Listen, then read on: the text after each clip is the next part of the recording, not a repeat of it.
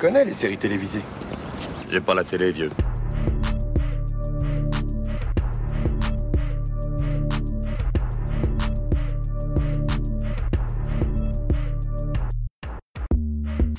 Salut à toutes, salut à tous, soyez les bienvenus dans la saison des séries, j'espère que vous allez bien.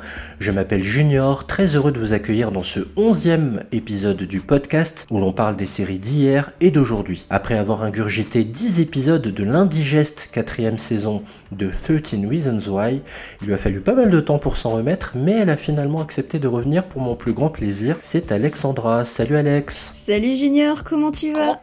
Bah très bien et toi? Ça va super.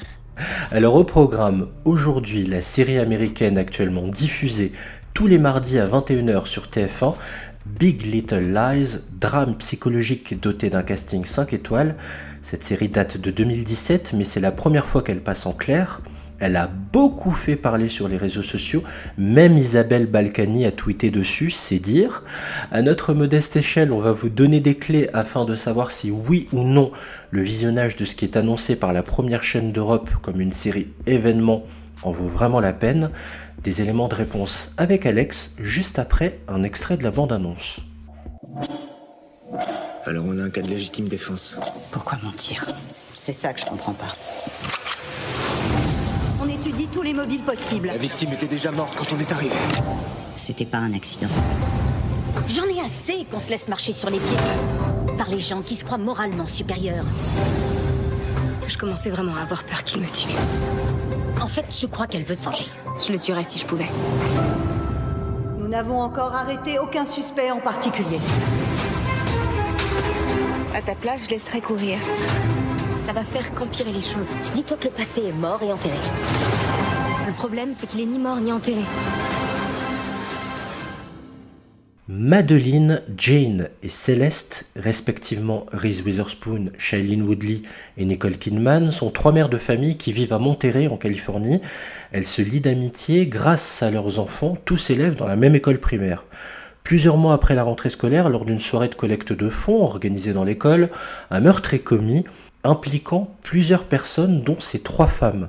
Se posent ainsi plusieurs questions, celle de l'identité du mort, celle de l'identité de l'auteur du meurtre, et toutes ces interrogations viennent briser leur vie de prime abord bien rangée pour laisser place à la vraie nature des personnes concernées de près ou de loin par cet homicide au point d'enfin révéler des secrets devenus au fur et à mesure du temps beaucoup trop lourd à porter.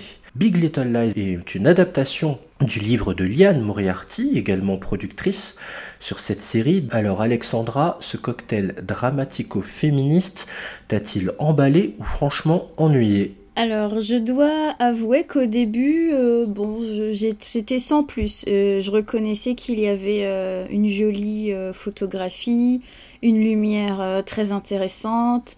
le générique, je l'ai trouvé cool aussi, donc ça donnait envie. Et puis j'avais vu un épisode, je m'étais arrêtée là, donc j'ai laissé euh, quelques mois entre le premier épisode et, et la suite. J'ai quand même eu du mal à me motiver au, départ, je dois avouer. Le contenu des, des, épisodes est toujours plus riche. Tu comprends mieux la psychologie des personnages, tu comprends mieux leur passé, tu Enfin, il y a des fils qui se tissent. Et euh, oui, au bout du troisième épisode, tu veux plus lâcher. Très bien. Oui, ça, c'est clair que c'est une série euh, qui demande un peu de patience. Euh, c'est une série qu'on peut trouver assez bavarde, en effet, quand on la commence. il faut lui accorder du temps, il faut s'armer d'un peu de patience, il faut, je pense surtout aux téléspectateurs de TF1 qui vont la découvrir. je précise également d'ailleurs qu'elle est disponible sur OCS, il y a deux saisons. À la base, ça devait être une mini-série et finalement, il y a eu un succès tel qu'ils ont fait une deuxième saison. C'est une série évidemment avec une certaine exigence, une certaine qualité d'écriture et de mise en scène qui n'est pas à la portée euh, de tout le monde. Je dis pas ça de façon hautaine du tout, mais c'est clair que ça peut paraître froid, ça peut paraître clinique au départ, malgré euh, la luminosité euh, et l'éclairage plus global de la série. Mais c'est une série qui devient de plus en plus passionnante. Justement, tu, parles d'une mise en scène clinique. Euh, c'est, euh, c'est exactement euh, bien fait, c'est pour justement qu'on ait des a priori sur certains personnages.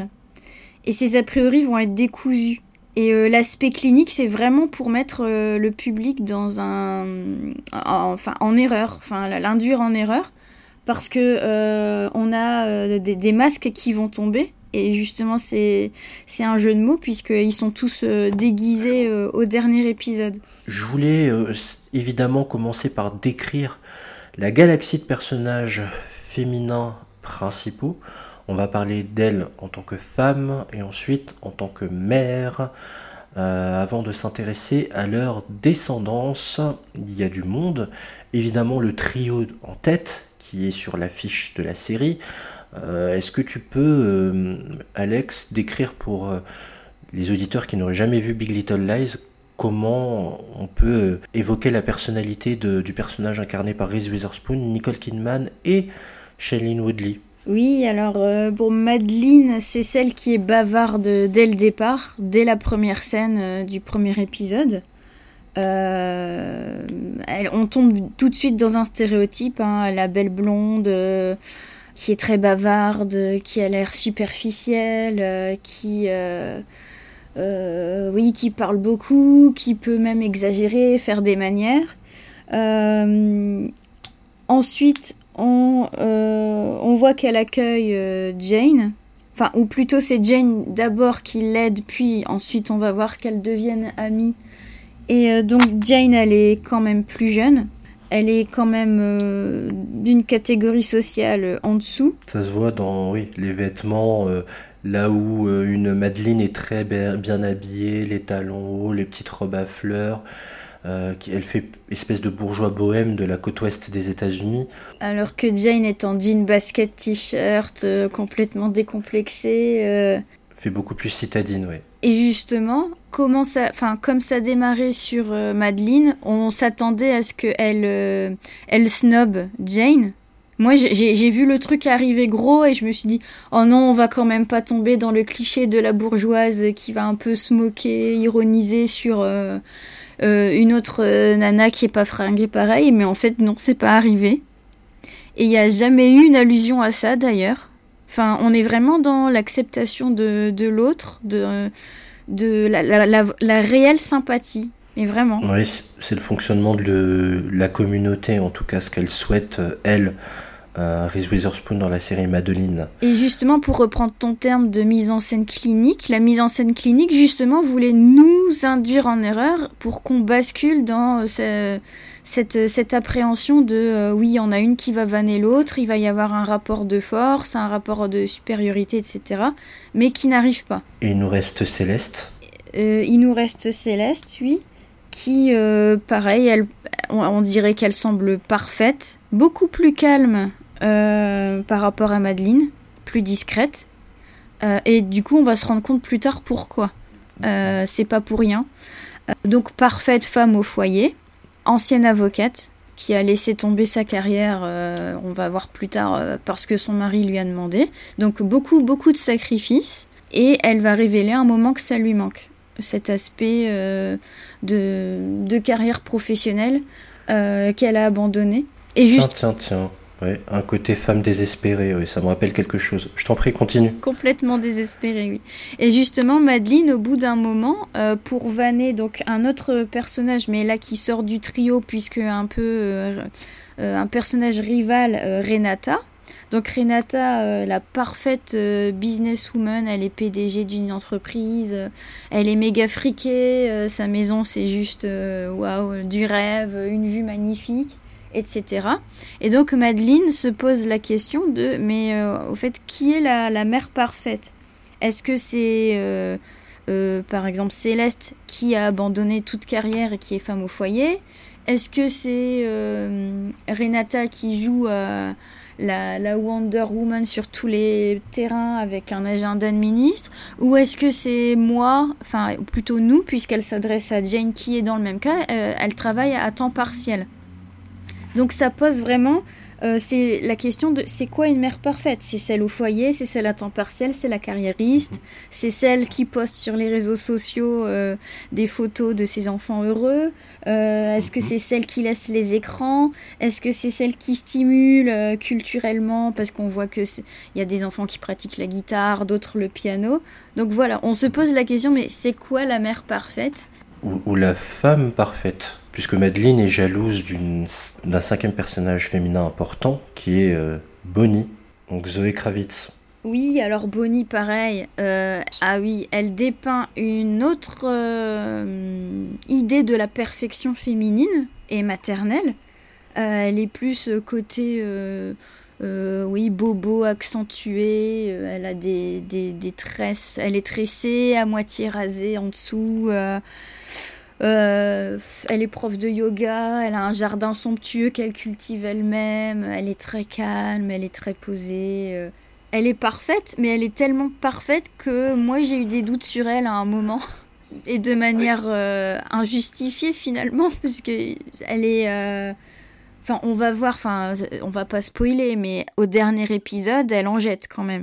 Dans la deuxième partie de la saison, elle prend de plus en plus d'importance. Là où on pensait justement que la série n'était qu'une histoire de, trio, euh, finalement, la, la, place que vont revêtir les deux autres femmes, donc Renata Laura Dern, vue dans Jurassic Park entre autres, et Zoé Kravitz, euh, que vous avez pu voir dans Divergente aussi, euh, vont gagner aussi en, en, en, importance dans le dans l'expression narrative de la série. On n'en on a pas l'impression, mais elles ont vraiment une place fondamentale. Mais et, et justement, pour revenir à Bonnie, c'est peut-être la seule qui reste zen, qui reste à sa place, qui euh, elle est ni trop bavarde ni trop discrète. Elle essaye pas de se mêler des affaires des autres, et pourtant parfois elle est prise entre deux feux. Hein. Son son mari, de Nathan, qui est l'ex-mari de Madeleine qui elle est très bavarde et qui au début, on, enfin, on, pourrait croire que Madeleine cherche les les embrouilles à tout prix, mais c'est même pas tant ça en fait. C'est juste qu'elle est tourmentée euh, avec son propre rôle de de femme qu'elle qu'elle n'assume plus, puisqu'elle voudrait autre chose, mais sur tous les plans, euh, professionnel, euh, certainement sentimental. Aussi dans son rôle de mère, elle ne se reconnaît plus trop. Donc euh, voilà, c'est vraiment euh, euh, des, portraits de, de, femmes qui sont exceptionnelles tout à leur niveau.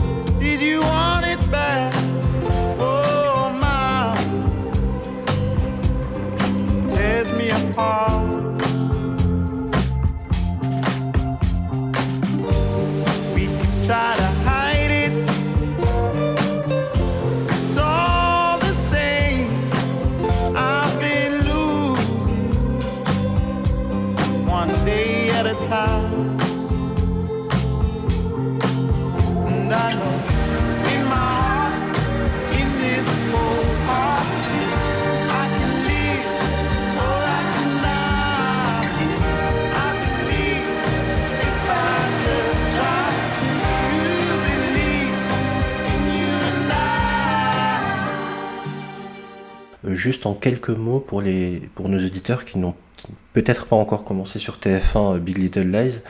Euh, Madeleine, quel type de mère elle est? Idem pour Céleste, idem pour la troisième personne, Jane, euh, qui est la plus jeune maman des trois. Oui, alors Madeleine, moi le, premier truc choquant de cette série, donc que j'ai repéré, sa fille a 6 ans et pourtant sa fille a un téléphone et se comporte comme une ado. C'est vrai qu'ils l'ont fait grandir très vite, ouais. Elle est très mature. Oui, et on voit un décalage. Donc, de, donc c'est Chloé, hein, la fille de, de, Madeleine, qui se comporte comme une ado et qui a 6 ans. Et on voit bien la différence avec le fils de Jane, donc Ziggy, qui a le même âge. Donc elle va le prendre sous son aile. Mais Ziggy, à côté, on dirait un bébé. Mais par contre, au milieu de la série, il va se comporter un peu comme elle. Il va répondre à sa mère, euh, il va un peu se rebeller. Ouais, il y a un mimétisme, ouais. Oui. Et tu te dis, waouh, le pouvoir des enfants déjà à cet âge-là, au secours. En tout cas, dans la série. Oui. Ensuite, Céleste, l'éducation qu'elle donne à ses enfants euh, a l'air euh, juste euh, exceptionnelle. Hein. Ce sont des jumeaux. Mais par contre, ce qui m'a dérangé, euh, c'est le rôle du père. Elle n'a aucune autorité. euh, Céleste, on le voit à plusieurs reprises, euh, quand ses enfants sont énervés ou qu'ils chahutent à table, elle leur fait une remarque, une deuxième remarque, et après elle demande au père d'intervenir. Et ça, ça fait trop euh, années 50, années 60, quoi. Euh, Tu vois, l'autorité, c'est le père. Et justement, le problème, c'est qu'elle va s'enfermer dans ça. L'autorité, c'est le père. Mais le père euh, se enfin, a une éducation, euh, propose une éducation trop genrée à ses jumeaux.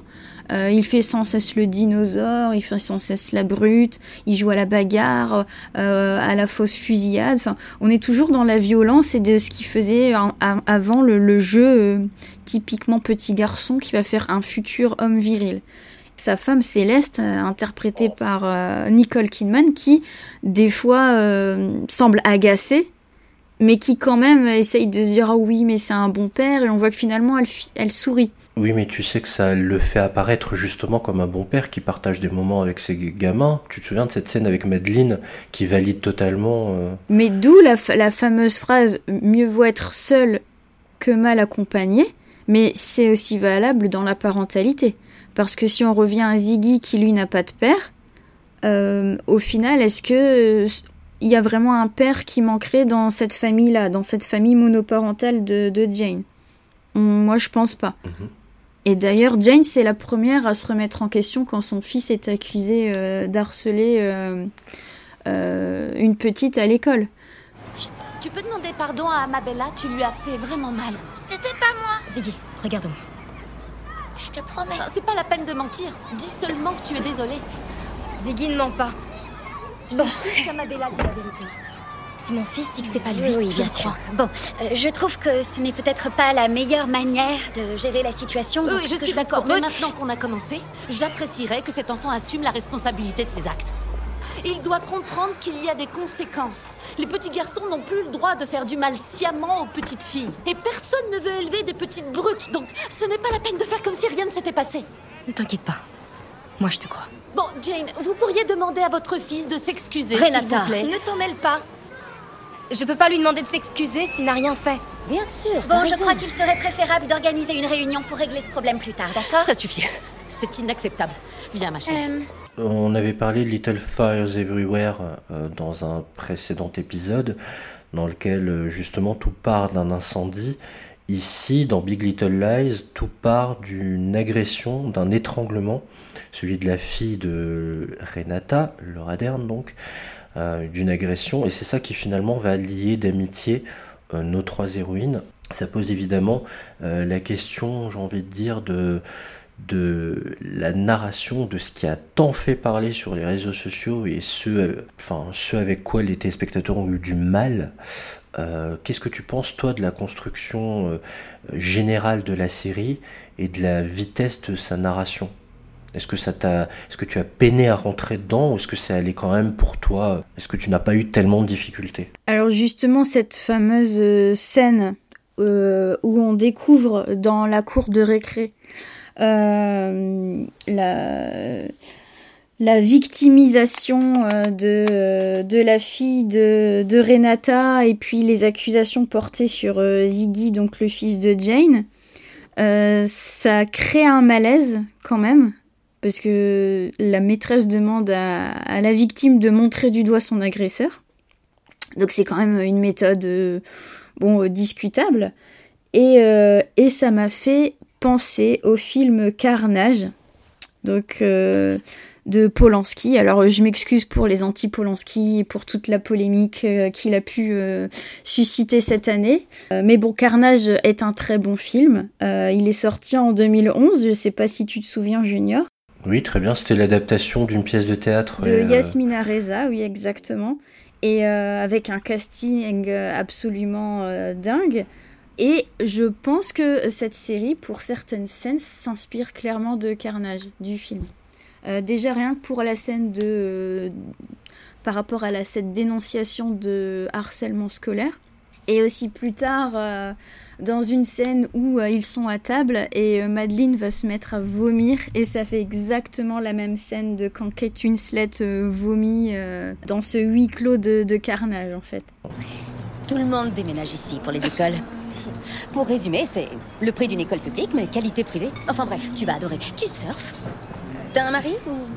Peut-être que je m'avance un peu trop. Un copain ou une copine Je suis ouverte à tout. Non, ni mari, ni compagnon, juste moi. Et le père de Ziggy? Enfin, Madeleine. Mais quoi? Qu'est-ce que j'ai dit? C'est bon. Il y en a pas. Il fait pas partie du tableau, on n'a jamais été ensemble. Ah bon? T'étais où avant? Santa Cruz, j'habitais chez mes parents. Oh, et tu savais qu'elle était comptable à mi-temps? C'est pas génial. Tu sais, au théâtre, quand on est en production, on engage des comptables freelance. Je vais voir si on a un truc pour toi. Waouh, c'est tellement gentil. Merci. C'est mon terrain, on adore étouffer les gens avec la gentillesse. À en mourir. Du coup, la construction visuelle de la série, qui est quand même particulière, tu parlais de l'aspect euh, esthétique, il y a aussi ce découpage si particulier, euh, a, priori chronologique, mais pas seulement.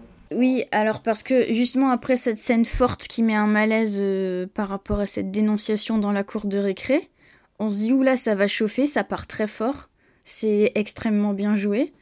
Et puis après le calme plat, ça tourne en rond, ça fait des discussions, des messes basses, des rencontres euh, au café avec vue sur mer.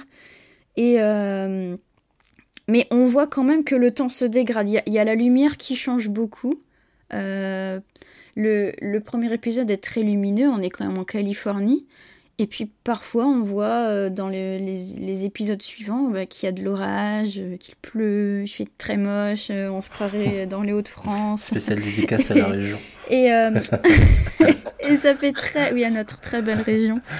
Et ça fait euh, très symbolique en fait, ça fait même presque romantique, euh, naturaliste. Enfin, il y a les éléments euh, qui se déchaînent. On voit souvent la mer qui se déchaîne et ces personnages qui la, qui, la contemplent, comme s'ils contemplaient eux-mêmes. et, justement, quand c'est trop plat, quand c'est trop calme, euh, le public se perd. Je pense que le spectateur peut vite s'ennuyer, en effet, s'il n'est pas habitué à autant de, psychologie euh, dans les personnages. Et oui, et puis comme on en parlait aussi hors antenne, mais il faut accepter, euh, faut accepter qu'on propose des choses émiettées sont que des petites miettes qu'on laisse comme ça, comme si on traçait un chemin.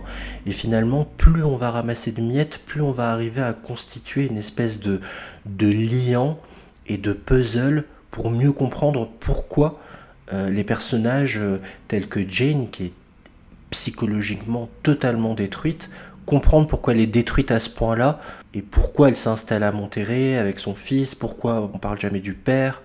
Je trouve que c'est un choix évidemment de, mise en scène et de montage, mais je le trouve intelligemment fait. C'est vrai que ça prend du temps avant de devenir de plus en plus clair. C'est extrêmement froid et extrêmement distant, mais je peux vous assurer que ça devient de plus en plus parlant au fur et à mesure qu'on avance dans les épisodes.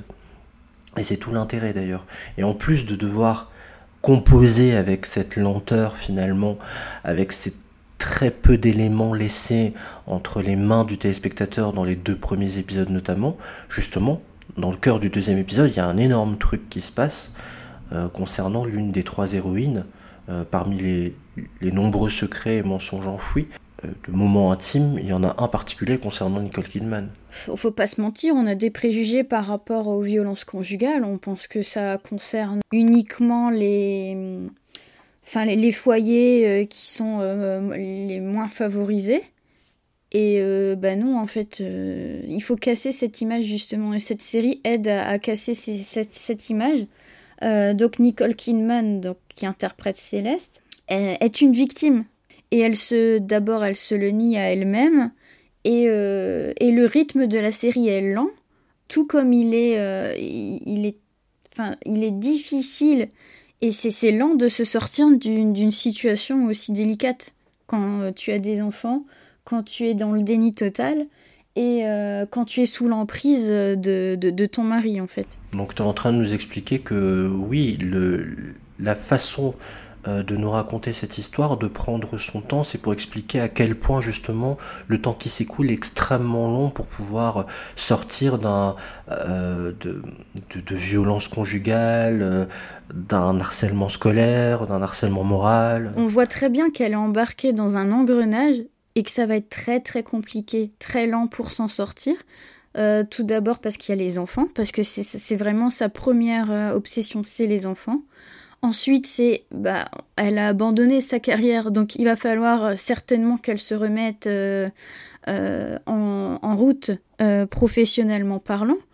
Elle a toute sa vie à réorganiser et son mari lui fait croire que toute sa vie c'est lui et qu'elle n'est rien sans lui au point d'avoir dû abandonner son travail. Hein. Elle était avocate. Euh. Elle doit lui rendre compte de, du moindre rendez-vous, de, la moindre sortie scolaire, de, du moindre café qu'elle pourrait aller prendre avec euh, Madeleine euh, et, et, Jane. Enfin, il veut absolument tout savoir. Et ça, on le voit vraiment au fur et à mesure vers l'épisode 3-4. On se dit, mais ce mec, il est un peu sociopathe, c'est un pervers, pervers narcissique certainement il veut vraiment être au cœur de son attention à elle. Il a une véritable emprise. Et c'est là que tu te dis ça va être compliqué pour elle de s'en sortir. T'as déjà pensé à avoir un conseiller conjugal? Voir un conseiller conjugal Mais tous les couples se disputent. Perry et toi, vous vous disputez jamais? Ça arrive. Occasionnellement. Et ensuite, vous courez chez le conseiller? La plupart du temps, ça se termine sur l'oreiller. Vraiment? Oui, ça commence dans la colère, mais c'est compliqué. Il m'arrive de penser qu'il aime se disputer parce que ça mène au sexe. Quelque part, je dois aimer ça aussi. Mais ça arrive tous les combien? Ça arrive de temps en temps. Que tu me racontes, ça a l'air euh, un peu tordu mais très excitant à la fois. C'est difficile de, parler d'autres secrets euh, sans spoiler. On va pas le faire du côté de Jane, on vous laissera découvrir euh, sa story à elle. Mais côté Madeleine aussi, bien sûr, on, dissimule certaines choses. Elle vraiment, qui est... Si vous avez regardé Little Fires Everywhere avant Big Little Lies, Reese Witherspoon joue à peu près le même rôle. Vraiment, c'est très très proche. C'est les deux mêmes mamans, euh, avec la même énergie, le même côté euh, emmerdeuse pour dire les choses clairement. Elle se laisse pas faire, se laisse pas marcher sur les pieds et elle déteste l'injustice. Euh, mais justement, elle aussi, elle, enfin, je trouve qu'elle synthétise bien différentes thématiques abordées par la série. Déjà, bien sûr, le poids des secrets, mais aussi le fait que sa vie n'est pas aussi clinquante qu'on le pense. Elle a dissimulé pas mal de choses, elle aussi. Oui, bon, elle a une, une liaison extra-conjugale. Mais, euh, mais au final, est-ce que c'est pas elle la plus honnête? Moi, je me suis vraiment posé la question. Parce que euh, elle a envie de faire quelque chose, elle le fait. Même si elle le dissimule, elle va quand même au bout de ses envies. Donc ça, on, peut quand même noter que c'est quand même courageux. Et puis, euh, c'est peut-être celle qui se voile le moins la face, bizarrement alors que c'est peut-être un des personnages qui semble, je dis bien qui semble, le plus euh, superficiel. Et euh, on le voit au dernier épisode. Euh, est-ce que tu te souviens de, son costume? Le, elle, est pieds nus, elle est en chemise, enfin elle est en tenue de celle qui va s'endormir, avec le, cache-œil sur en guise de, bandeau. Enfin, elle n'est elle pas habillée. En, réalité, elle est pas habillée, elle est même déshabillée. Mais elle est déshabillée psychologiquement et euh, physiquement. Quand tu vois euh, son attitude, euh, cette liberté-là qu'elle prend, c'est quand même pas un personnage qui est facile à appréhender. Hein, elle peut apparaître comme une véritable casse-pied, d'autant plus qu'elle est dans une rage permanente, une rage contre son ex-mari qui a su refaire sa vie avec une bombe atomique, une rage parce qu'elle n'arrive pas à garder, à finalement à rester proche de sa fille de 16 ans. Enfin, c'est pas un personnage qui est facile à appréhender en plus. Oui, hein. mais, justement, parce qu'on pensait qu'elle en faisait euh, des caisses euh, par rapport à sa fille ado. Mais lorsque sa fille ado part vivre chez son père, là c'est le père qui se retrouve avec des emmerdes, et bizarrement là on se dit pas bah lui il en fait euh, 3 tonnes. Et au final, euh, on va bien se rendre compte que le problème, c'était pas forcément la manière qu'utilise Madeleine pour euh, faire face aux problèmes d'ado de sa fille. C'est juste qu'une ado ou un ado, c'est compliqué à gérer. Qu'on soit un père, une mère, qu'on soit euh, en famille recomposée ou pas. Et la place des hommes dans tout ça, où sont les hommes? Est-ce que vraiment ils ont une place importante également ou est-ce qu'ils font petit à côté? Ah non, ils font vraiment petit. Ils sont relayés au second plan, voire au dernier plan. On a Perry, le mari de Nicole Kidman par exemple. Oui, bon alors lui, euh, il, il est pas décrit comme un personnage euh, très sympathique, malgré sa classe, sa beauté, euh, l'aspect parfait. oui, je suis un homme d'affaires, je voyage, je prends l'avion tous les jours. Enfin, il est pas. Ouais, je pense qu'on on veut déjà montrer que oui, il est peut-être père, il est peut-être mari, il est pas le pire. Mais on va surtout se rendre compte qu'il est certainement loin d'être le meilleur et que c'est même une ordure. Dans le même genre, mais euh, moins euh, diabolique, on a Gordon, le mari de Renata, qui a l'air, euh, oui, toujours très chic, des fois un peu clinquant. Il a un look un peu bizarre parfois, ça me... Ça me faisait sourire. Et oui, on est dans l'illusion, on est dans je veux montrer que je suis. Euh, Enfin, ma, ma famille est géniale, je suis un père génial, je suis un homme génial, ma femme Une est espèce de sublime. Golden Boy mais avec la crise de la quarantaine quoi. Et puis il nous reste euh, ben, Ted, euh, si je dis pas de bêtises, pardon, Ed, pardon, le Adam Scott euh, que je trouve assez intéressant parce que c'est une espèce de médiateur permanent entre euh, Reese Witherspoon, euh, Madeleine, et, euh, et son ex-mari en fait. Mais il a l'air vraiment d'être euh, l'homme parfait là pour le coup. Euh, je, je je sais pas si on peut lui attribuer des défauts à cet homme parce qu'il est à l'écoute. Même avec une femme bavarde, il est très très à l'écoute. Euh, il est plutôt zen. Bon, il, il est, il a l'air d'être en freelance. Il travaille de chez lui. Il est de nature calme. Il est pas, il, il impose pas. Peut-être qu'on pourrait même lui accuser de manquer de charisme, mais est-ce que finalement on est obligé d'avoir du charisme quand on est un homme? Bah non. Euh, il est loin du mal dominant en fait. Et euh, ça le rend vraiment très très sympathique. Oui, parce qu'on sent qu'il aime beaucoup plus sa femme euh, que sa femme ne l'aime en fait. Et il lui dit, hein, Oui, ça, ça, ça, ça met un peu de tendresse justement dans notre vision de, du, du personnage. Et on a oublié Nathan, donc l'ex-mari de Madeleine, ouais. Euh, même si on imagine que, enfin, euh, il, il a pas été euh, génial parce qu'on y- on, on sait bien qu'il a été à l'origine de du divorce. Et pourtant, euh, il a l'air d'être un mari euh, génial avec euh, Bonnie. Tu vois?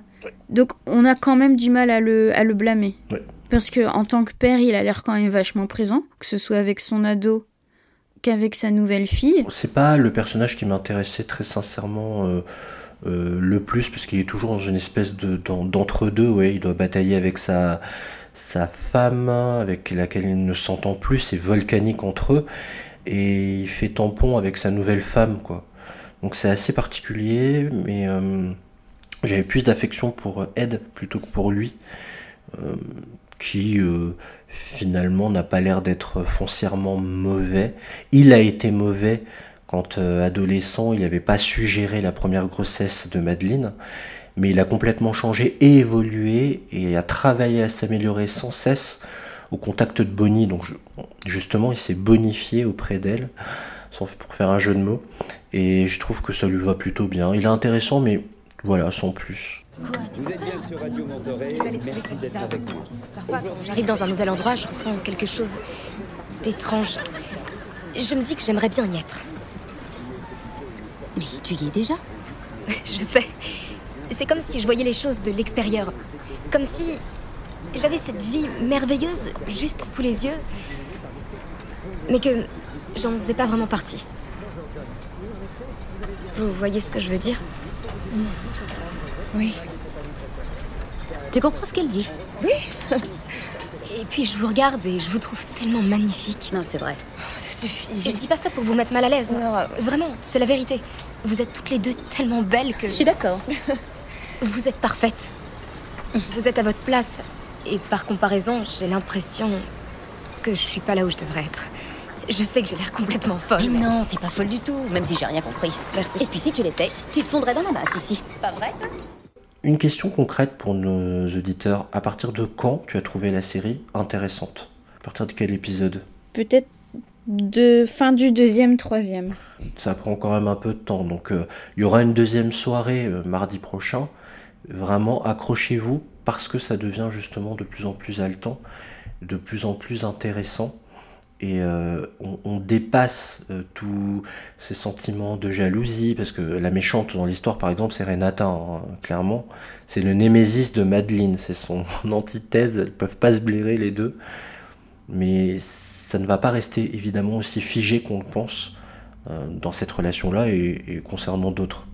Et c'est quand la psychologie des personnages euh, se devient complexe qu'on rentre dans le dans l'histoire, vraiment. Parce que finalement, la lenteur, euh, elle est beaucoup plus tolérée quand toi tu te poses des questions et qu'on analyse les flashbacks, euh, les retours dans le passé de, de Jane, les flashs de Céleste, donc Nicole Kidman, par rapport à ce qu'elle vit, parce qu'au début, elle n'en a pas beaucoup, et elle en a de plus en plus. Et euh, ces flashs, qui sont quand même d'une violence euh, particulière, euh, reflètent bien l'état d'esprit dans, le, dans lequel elle se trouve. Pour synthétiser, plus on avance, plus tout ce qui vous a paru plat en fait en début de, saison s'intensifie, s'épaissit, grandit, s'explique. C'est ça la force de Big Little Lies. Elle gagne en intensité et en rebondissement. Et c'est pour ça que cette euh, série est un peu exigeante.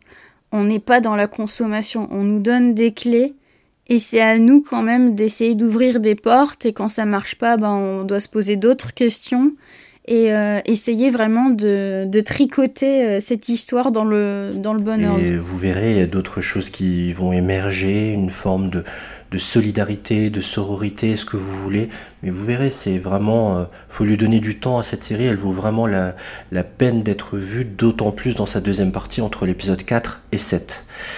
Euh, toute la série est rythmée par euh, des, une bande son que je trouve super intéressante. Je sais pas si des séries t'ont des, séries. Je ne sais pas si des chansons t'ont marqué, Alex, mais moi il y en a une, une mélodie au piano récurrente tout au long de la saison que je trouve magnifique d'Agnès Obel et qui vraiment euh, fait dresser les poils, comme on dit.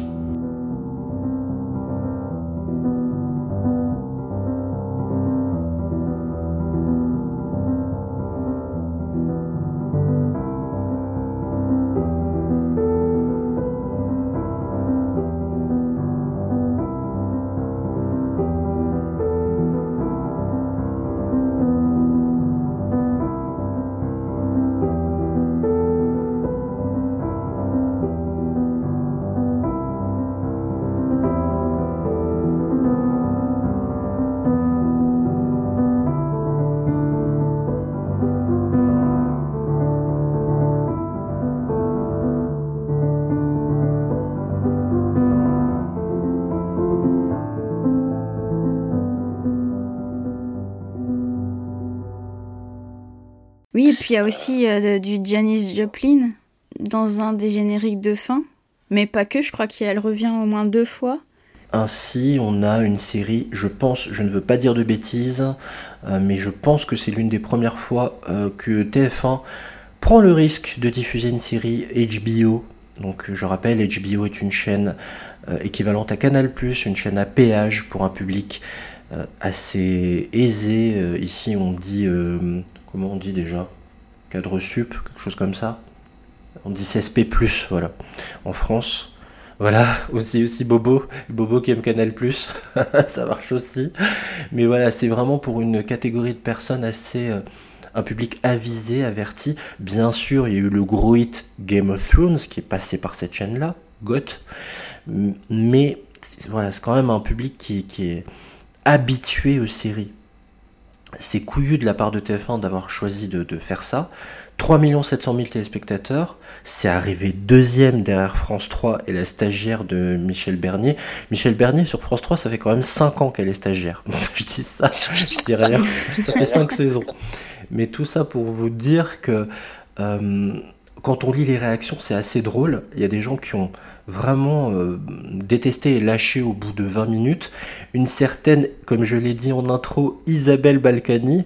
Tu vois, aujourd'hui, c'est la journée des gens qui ont des casseroles au cul. Hein. Après Polanski, maintenant c'est elle. Quelle série bavarde et phraseuse. voilà ce qu'elle a tweeté pendant Big Little Lies. C'est quand même surréaliste. Euh, il y a beaucoup de gens qui ont tweeté, euh, je trouve qu'il synthétise bien celui-là, 10 minutes et déjà je n'en peux plus et que ça papote et que ça jacasse. Voilà.